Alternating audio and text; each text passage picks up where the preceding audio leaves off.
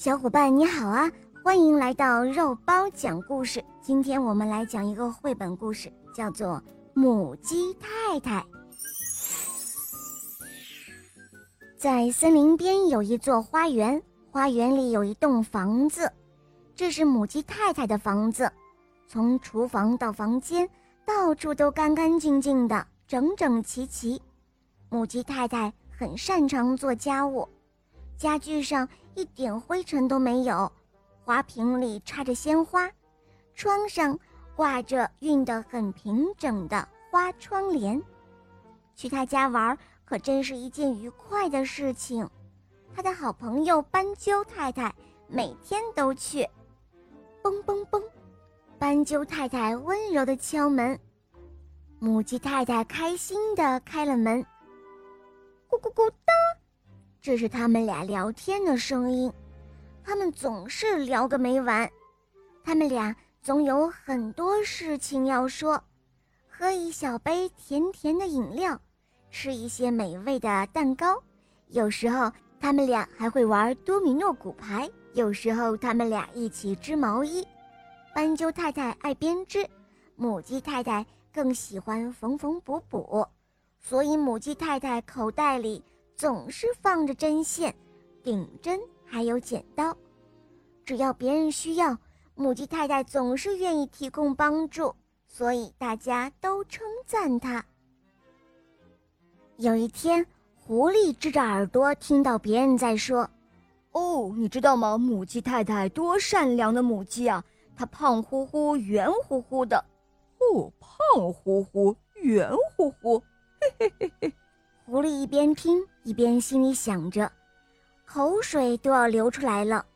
他赶紧跑回家，又唱又跳的进了门。哦，太好了！胖乎乎，圆乎乎，胖乎乎，圆乎乎。哦，你这是怎么了？狐狸太太问道。哈哈，有一只棕红色的母鸡住在森林里。那是一只很不错的母鸡，肥肥的。我要去把它捉来。哦，很快的，快给我一个口袋，把锅拿出来，烧上水。棕红色的母鸡，哦，我们今天就要吃鸡肉喽。哦，真的吗？你可真是一个了不起的狐狸。狐狸太太高兴极了，她一边说，一边把袋子递给了狐狸先生。狐狸一溜烟儿的跑了，它来到母鸡太太的家，小心翼翼地靠近，躲在一棵树的后面。这时候门开了，咯咯咯！斑鸠太太，明天见！母鸡太太挥挥手，哦，明天见了，母鸡太太。斑鸠太太飞走了，母鸡太太去柴房找木头。噗的一声，狐狸。跳到了厨房里，悄悄地躲在了门的背后。母鸡太太拿着柴火回到了厨房，啪！狐狸一把就抓住了它，把它塞到了口袋里，动作快如闪电。母鸡太太还没有来得及张嘴喊呢，哈哈！我抓住你了，抓住你了！狐狸高兴地扎好了口袋，把袋子背在背上。吹着口哨就离开了，母鸡太太惊呆了，它在袋子里拼命地挣扎，发出一连串的咯咯咯哒的叫声。可是谁又能听到呢？有人听到了啊，那是斑鸠太太，她正在附近的一棵苹果树上。她明白了，狐狸要把母鸡太太捉去吃掉。斑鸠太太的心剧烈地跳动着。翅膀也颤抖了，差一点张不开了。最后，斑鸠太太总算飞了起来，它发出一连串的叫声，停在狐狸面前只有几步路的地方。斑鸠太太飞着、跳着，拖着翅膀，扮成了受了伤的样子。哎呀，我今天的运气可真是太好了！这不是一只受了伤的斑鸠吗？哦，等等，我的小宝贝，我的锅里还是有你的位置的。狐狸一把将它的口袋放在地上，追着斑鸠太太去了。他觉得一定可以捉到它。这时候，斑鸠太太一下就跳了起来，跳到了几步路远的地方。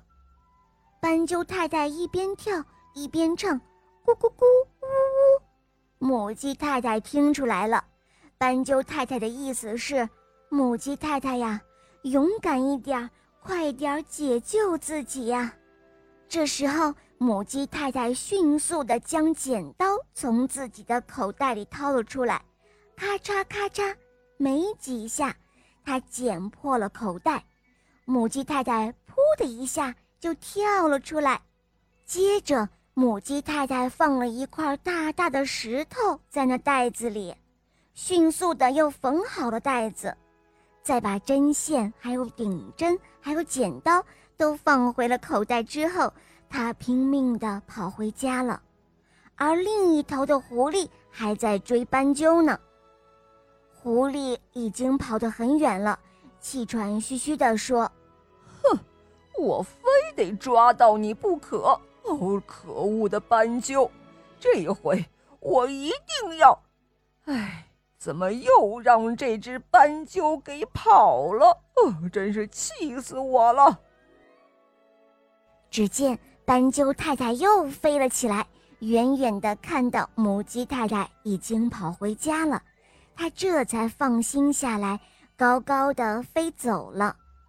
狐狸看的是目瞪口呆，他气呼呼地走回去，背上了他的口袋，嘟囔着：“哼，反正我这里还有一只逃不掉的母鸡。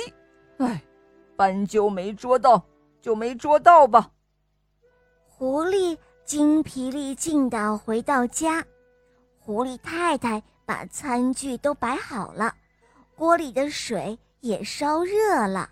哦，我说亲爱的，抓住母鸡没有啊？狐狸太太着急的走过来问道：“抓住没有？哼，你自己看看这袋子有多重。”狐狸说着放下袋子。哇哦，真是太棒了，是一顿大餐哦。狐狸太太高兴的拍起手来，狐狸夫妇走到锅边上，解开了口袋，把袋子提起来往沸水里一倒，石头就这样咕噜噜地滚到了锅里，沸水溅了出来，他们俩都被烫得哇哇大叫，尖叫着跑到森林里去了。从此之后，狐狸夫妇。再也没有出现过，斑鸠太太依旧每天去母鸡太太家做客。母鸡太太为了感谢斑鸠太太，总是会烤斑鸠太太最爱吃的小饼干。他们俩一边喝着下午茶，聊着天。他们要好好的聊一聊智斗狐狸的故事哦。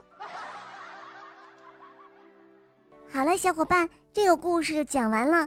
赶快关注肉包来了，在我的主页去收听公主童话，还有小木偶匹诺曹的故事，格林童话。